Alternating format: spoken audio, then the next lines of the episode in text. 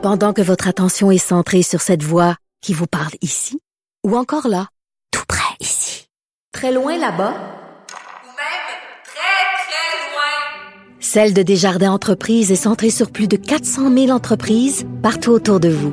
Depuis plus de 120 ans, nos équipes dédiées accompagnent les entrepreneurs d'ici à chaque étape pour qu'ils puissent rester centrés sur ce qui compte, la croissance de leur entreprise. Alors, tous les lundis, je discute avec l'essayiste et journaliste Jérôme Blanchet-Gravel. Salut Jérôme. Salut Richard, bon retour de vacances. Ben, merci beaucoup. Et toi, euh, la nuit de noces, c'était bien? Tu viens de te marier, toi. Écoute, t'es un romantique, finalement, Jérôme. Ben oui, finalement, ben, écoute, quand même, hein, j'ai une certaine euh, droiture, hein, on peut dire. Non, euh, non écoute, non, je suis bien content. Puis, non, on fait ça ici à Mexico. Donc, euh, ben c'est ça. Écoute, euh, on a enfin pu effectivement consommer le mariage hein, euh, à, 30 ans quand même. Hein, on, était, on avait hâte, on avait hâte. Jérôme, c'est ton côté chevaleresque, ça, romantique. Un passionné, mon côté passionné, oui. C'est ça, c'est ce que t'aimes. On sait, euh, les gens qui nous écoutent régulièrement, on sait que tu vas souvent au Mexique, que tu es un passionné de la culture latine. Tu aimes justement le côté, euh, voyons, le côté passion, le côté tout ou rien des latinos, là. Tout à fait, oui, oui. Tu, tu, le dis, c'est ça, c'est le côté chevaleresque, le côté, euh, le côté passion, le côté, évidemment, la, la calor, hein, calor, le le côté chaleureux, le feu quoi de l'Amérique latine. Euh, non, euh, j'ai toujours c'est vraiment ça fait longtemps d'ailleurs hein, que j'ai euh, que j'ai développé cette cette passion là, cet attrait là. Non, j'adore l'Amérique latine, ça fait pas de doute là. Et là-bas, là-bas avec ces gens-là dans leur dans leur prise de position, dans leurs amours comme dans leurs haines, c'est il n'y a pas de demi-mesure là. C'est c'est très fougueux. Hein. Ça nous manque un peu au Québec, c'est cette fougue, hein, cette espèce de, euh, comme tu dis, de, tout ou rien, de, de, de, euh, c'est ça, c'est la fougue, c'est la, passion, la tentation, c'est c'est donc quichotesque, tu vois. Exactement. Puis les, les, relations entre les femmes, c'est vraiment comme un tango. Là. Il y a quelque chose, ils se regardent, il y a un jeu entre les hommes et les femmes qu'on qu'on ne voit pas ici, là, à l'ère d'après-MeToo. Tout le monde reste euh, chacun dans son coin se regardant un peu en chien de faïence. Qu'est-ce qu'on fait, qu'est-ce qu'on fait pas? Là-bas, euh, c'est comme encore... C'est moins aseptisé, c'est beaucoup moins aseptisé. Évidemment, il y, a, un courant féministe qui pousse beaucoup parce qu'il faut le dire, ici, euh, les violences contre les femmes, c'est une réalité. D'ailleurs, ça relativise beaucoup. Là, je veux dire, on parle de culture du viol au Québec constamment, mais euh, quand on vit au Mexique, on voit c'est quoi la, vraie culture du viol, là, entre guillemets. Là, euh, non, même pas entre guillemets. je veux dire, les féminicides, tout ça, les femmes qui disparaissent, c'est vraiment c'est un problème majeur. Là. Donc, quand on parle en Occident des micro-agressions dans les universités, tout ça, je comprends qu'il y a un problème peut-être encore euh, la persistance d'une certaine culture machiste en Occident, mais euh, quand on se compare, on se console. moi, ça me fait un peu sourire. Ben, franchement, parler de culture du viol au Québec, avec euh, les, milliers de femmes qui disparaissent chaque année au Mexique, hmm. ça me fait un peu sourire, bien franchement, Richard. Écoute, euh, Jérôme, on va parler de la soirée des Césars.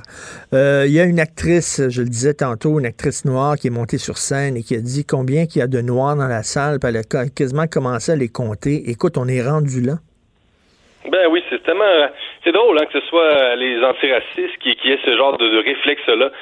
Imagine si un gars du Ku Klux était monté sur une scène et dit moi à chaque fois que je monte ici, je compte le nombre de blancs puis il y en a pas assez là. Euh, c'est ça, hein, la, c'est drôle d'être anti-raciste puis de se préoccuper à ce point-là euh, de la couleur de peau des gens. Je dis pas qu'il faut pas plus d'acteurs noirs au cinéma français. Hein, qui, qui, je les encourage. Je veux dire, tant mieux si euh, le cinéma reflète euh, mieux la diversité. mais c'est pas en comptant des noirs, en comptant des blancs, en comptant des jaunes, en comptant des roses, puis des verts là qu'on va finalement développer une vision moins racialiste de la société. Je trouve que ces gens-là finalement renforcent euh, les réflexes racistes. Puis les, les, Français sont tannés aussi déjà euh, de se faire euh, constamment faire la morale là, par des, des actrices et des acteurs très, très, tu sais, qui, qui, disent incarner la vertu et qui font finalement, en général, beaucoup d'argent. C'est un peu la même écœurite que les Américains ont vis-à-vis d'Hollywood. C'est bizarre. ce sont les antiracistes qui sont les plus, excusez-moi l'expression, mais bandés sur la race, qui sont focusés sur la race, comme c'est les antisexistes qui ne parlent que de sexe et que de, que de genre. Tu sais, quand on nous dit, mettons, aux Oscars, tel film aurait dû être en nomination parce qu'il est réalisé par une femme. Mais voyons donc, c'est comme si le sexe de la réalisatrice donnait nécessairement lui donnait nécessairement du talent. Voyons. Oui, oui.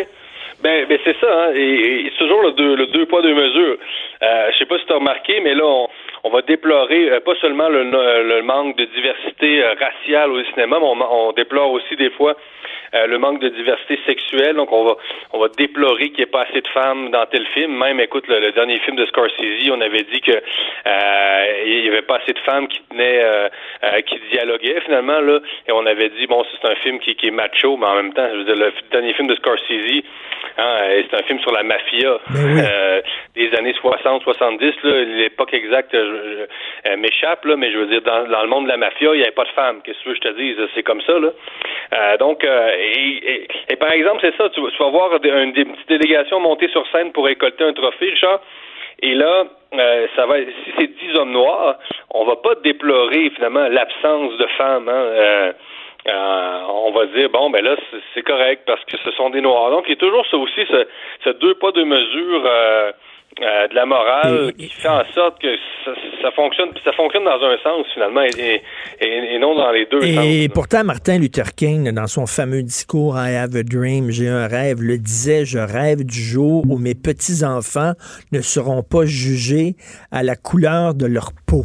Il disait ça jugés de façon positive ou négative. Là aujourd'hui, on a l'impression que la gauche ne fait que ça, juger à la couleur de la peau.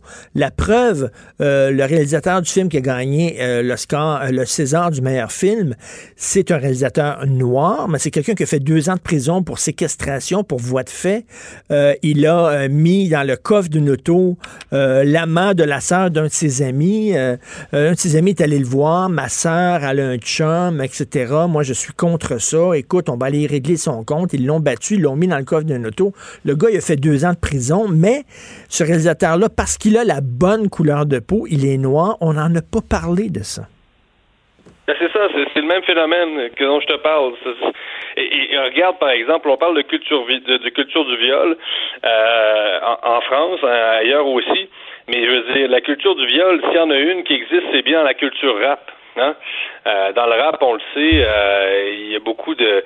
On fait l'éloge du proxénétisme, par exemple, des putes. Hein, je veux dire, soyons francs, là, je veux dire, il y a tout un vocabulaire associé à la culture rap en anglais comme en français.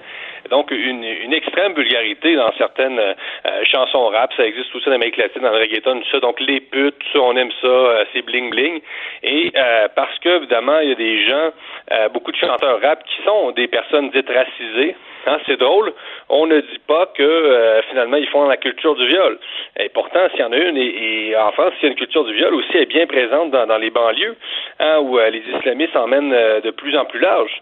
Le machisme, je dis, il y a un lien direct entre le machisme et le fondamentalisme religieux. Là. il y a juste les néo-féministes aujourd'hui pour ne pas le voir. c'est assez impressionnant. Mais en fait, ils le voient seulement pour le christianisme et pour toutes les autres religions.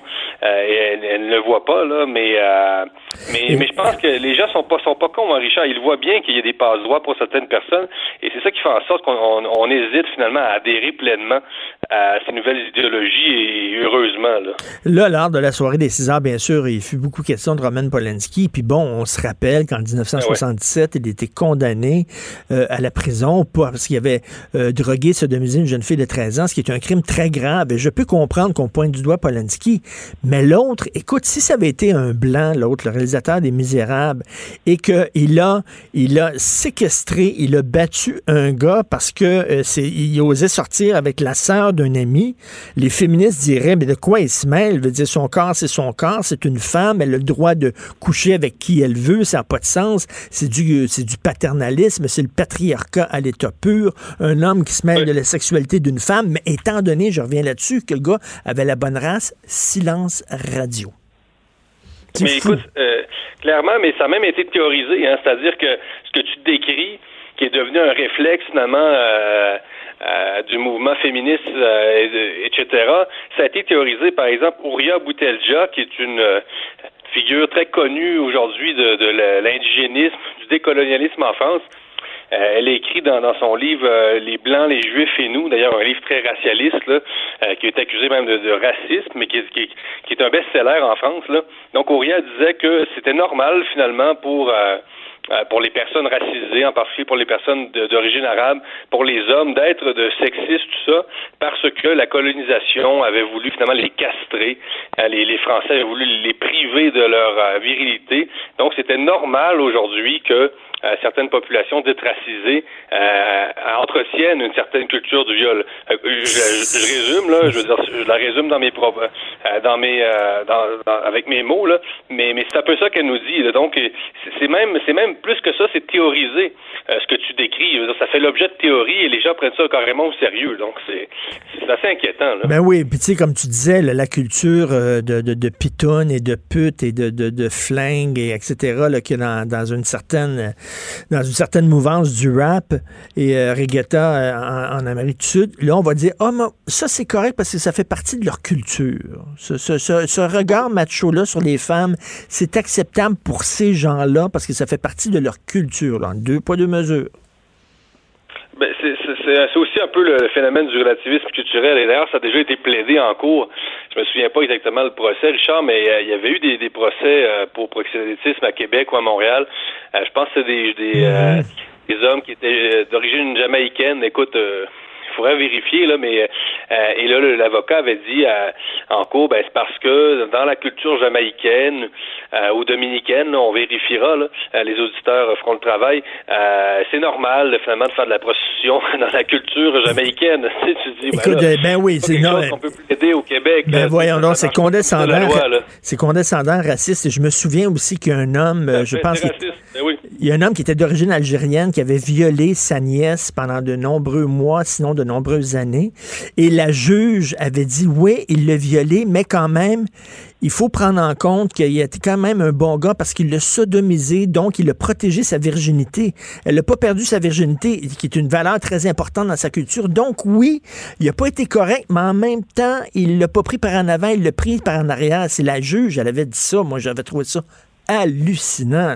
À la limite, ce sont des propos racistes. Oui, parce que comme tu dis, c'est infantilisant. C'est-à-dire que c'est comme si ces gens-là étaient prêts de faire ben, euh, de comprendre qu'ils étaient dans un autre pays, dans dans d'autres pays, c'est une autre culture. Puis de toute façon, je veux dire, euh, cette culture-là, si, si, si adhèrent, c'est pas une culture qui est humaniste, c'est pas une culture qui est féministe, hein, et c'est pas une mm. culture qui est euh, qui est progressiste. Donc, ces gens-là, comme s'ils n'étaient pas de faire la part des choses, puis se dire, puis de comprendre, puis ils restaient prisonniers finalement de leur culture euh, presque tribale. Non, il, dans le multiculturalisme, dans, dans ce qui dans ce qui véhicule, il y a beaucoup de, euh, de préjugés, même les, les, envers les Amérindiens, hein, on les présente toujours comme, les, comme des bons sauvages.